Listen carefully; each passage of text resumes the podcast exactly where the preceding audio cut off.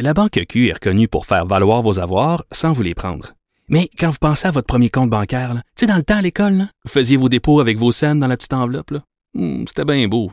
Mais avec le temps, à ce compte-là vous a coûté des milliers de dollars en frais, puis vous ne faites pas une scène d'intérêt.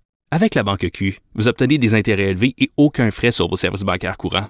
Autrement dit, ça fait pas mal plus de scènes dans votre enveloppe, ça. Banque Q. Faites valoir vos avoirs. Visitez banqueq.ca pour en savoir plus. Le retour de Mario Dumont. Joignez-vous à la discussion.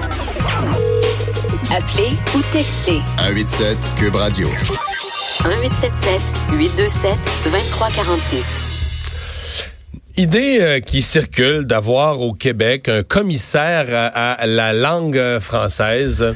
Ouais, est-ce qu'on doit donner un groupe indépendant la surveillance de la langue française? C'est un peu ce que lance une coalition d'organisations civiles et syndicales, donc la création d'un poste de commissaire à la langue française nommé par l'Assemblée nationale pour éviter toute partialité possible dans le portrait de la langue au Québec.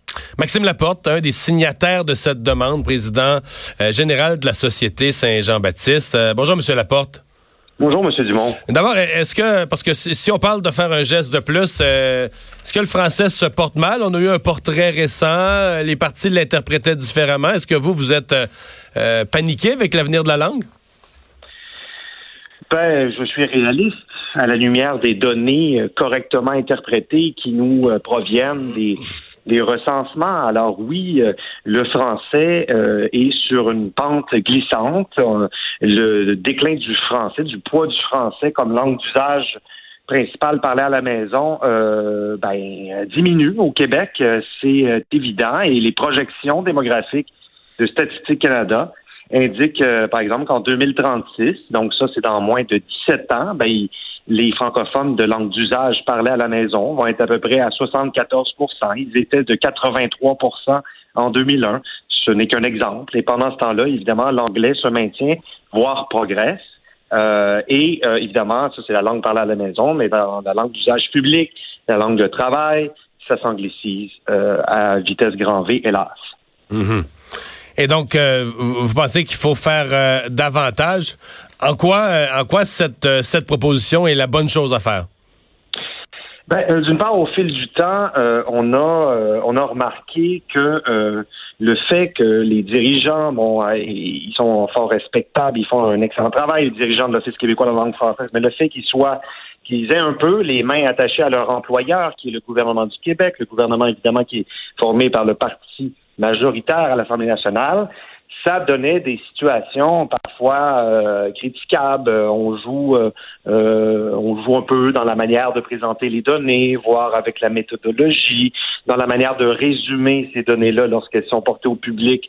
On ménage la chèvre et le chou, comme si on voulait pas trop alarmer la situation. On évite peut-être de présenter les données les plus les plus cruciales, mais qui sont en même temps les plus critiques pour se concentrer sur des enjeux périphériques, sont pas moins importants. La langue de commerce, la langue d'affichage, c'est très important. Mais les données quant au poids euh, du français, à l'évolution véritable de la situation linguistique en tant que telle, souvent, euh, souvent elles sont communes. Et plus encore, ça faisait euh, dix ans qu'on n'avait pas eu un Monsieur rapport. Laporte, Monsieur Laporte, je dois vous arrêter. Euh, On est, on a une alerte d'urgence à l'heure oh. actuelle. On est euh, alerte pour un barrage qui a rompu. Euh, ben, qui serait non, qui serait en danger. En danger d'être rompu. Donc, on est dans la région des Laurentides. Euh, donc, euh, attendez un petit peu, juste trouver. donc, la chute belle, le, le, barrage de la chute belle sur la rivière des Outaouais, les municipalités touchées, entre autres Grenville sur la Rouge. On garde un œil, euh, on garde un œil là-dessus. On va continuer l'entrevue avec euh, Maxime Laporte de la Société euh, Saint-Jean-Baptiste.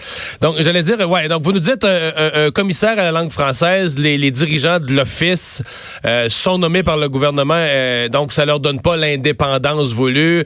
peuvent avoir une certaine crainte de trop déplaire au gouvernement, par exemple avec un portrait qui serait trop alarmiste de la situation de la langue.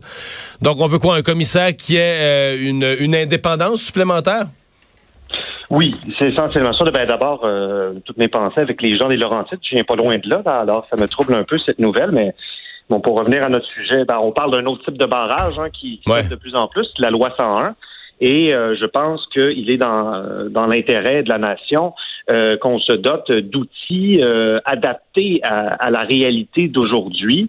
bon, nous, on l'a déjà dit, ça prend des modifications, des renforcements à la loi 101 sous plusieurs aspects, notamment en entreprise, euh, dans le secteur commercial, euh, etc., dans la francisation des, des nouveaux arrivants. Euh, ça, il va sans dire. Mais pour ce qui est notamment, nous, euh, ce qu'on dit, c'est que ça nous prendrait un commissaire à la langue française nommé et relevant de l'Assemblée nationale qui puisse notamment présenter annuellement des rapports euh, rigoureux sur euh, l'état de la situation linguistique. On demande aussi que le, le président de l'Office québécois de la langue française l'office qui est vu comme un organisme de évidemment de surveillance et d'application de la loi 101 soit nommé lui-même ce président de l'OQLF par hmm. l'Assemblée nationale.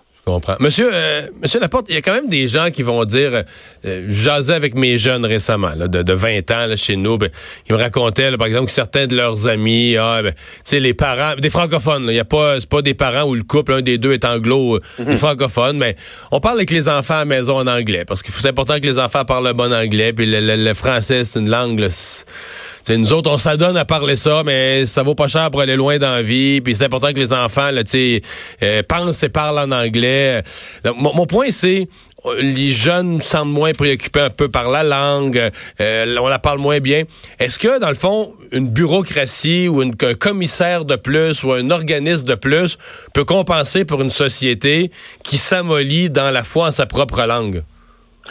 Ben, euh, vous évoquez plusieurs choses dans votre question. D'abord, sur les euh, pour ce qui est des jeunes, ben, il y a eu un documentaire assez intéressant là, qui a été diffusé récemment, le documentaire bon, I Speak Français. C'est vrai, sur, leur contradiction. Là.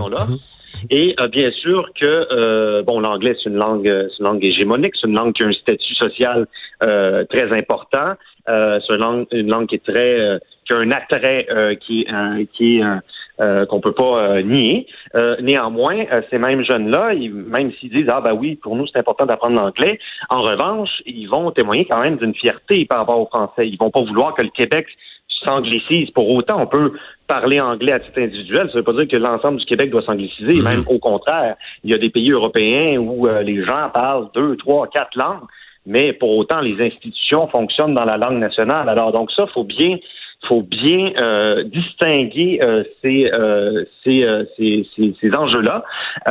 et d'autre part, ben, il faut prendre faut prendre les moyens qui qui s'imposent. Vous savez, on a une responsabilité collectivement et d'autant plus notre classe politique à assurer la pérennité, le maintien du poids démographique à tout le moins du français dans le temps.